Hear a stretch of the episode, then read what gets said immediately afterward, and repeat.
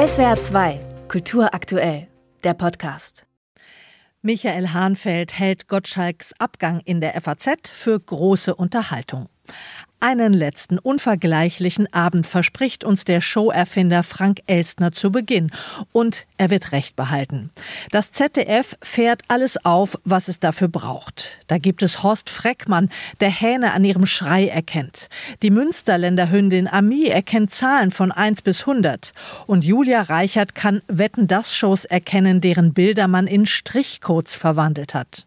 Auf ihren Konzerten muss Helene Fischer, weil sie ihre Wette verloren hat, in der Moderation den Satz unterbringen, schade, dass der Gottschalk das nicht mehr macht. So lassen wir uns eine verlorene Wette gefallen, schreibt die FAZ. Peter Huth schwelgt in der Welt in Nostalgie. Da knisterte es wieder, das Lagerfeuer. Ich weiß, wo ich war, als die Mauer fiel. Aber ich weiß auch, wo ich war, als auf Mallorca eine Wetten-das-Kandidatin mit einem LKW-Reifen Hula-Hoop machte. Gottschalk und seine Kandidaten saßen nebeneinander und ließen die ganze Geschichte der Sendung Revue passieren, auf denkbar klügste und netteste Weise. Das war der Moment, als ich hoffte, dass diese Sendung nie zu Ende gehen würde. Für Anja Rützel vom Spiegel sind das alles amüsante Schnapspralinen mit einer Füllung, die man in einer Bar niemals bestellen würde, die an diesem Fernsehabend aber trotzdem gut reingeht. Natürlich nerven die ewig gestrigen Essiggurken, die Gottschalk fast schon trotzig zwischendurch serviert.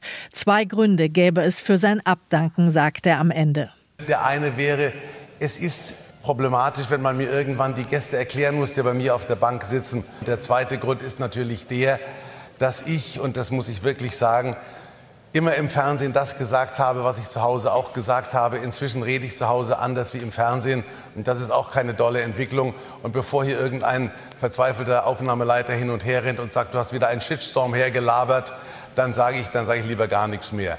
Diese Gottschalk-Worte kommentiert Anja Rützel im Spiegel so. Sein Wetten das Vermächtnis schrumpft am Ende zur eben immer auch ein bisschen beleidigten präventiven Selbstcancelung. Das ist natürlich schade. Auf Twitter meint eine Userin, hab schon wieder lauter miese Tweets über Wetten das gesehen. Ich fand's einen schönen Abschluss.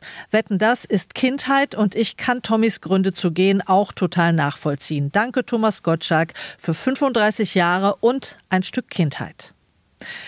Und in der Süddeutschen Zeitung schreibt Mickey Beisenherz, der Bundeskanzler hängt als fiskalischer Hütchenspieler in den Seilen. Der Bundestrainer hat schon nach wenigen Spielen die Hosen unten. Das Bruttoinlandsprodukt geht in die Knie. Und jetzt ist der Samstagabend weg. Da geht es hin, das Land, das wir kannten.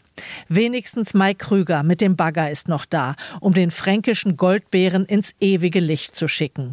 Ludwig 16. wurde geköpft. Gemessen daran ist der Abschied von Gottschalk vergleichsweise unspektakulär.